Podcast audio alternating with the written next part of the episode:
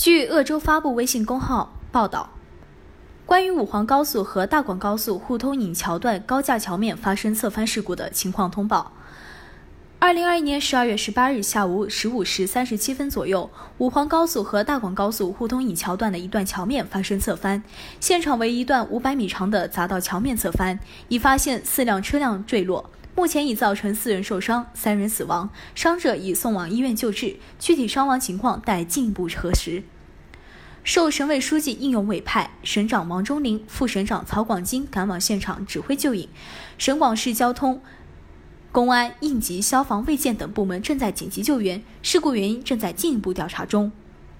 鄂州市应急管理局，二零二一年十二月十八日。感谢收听羊城晚报广东头条，我是主播徐静。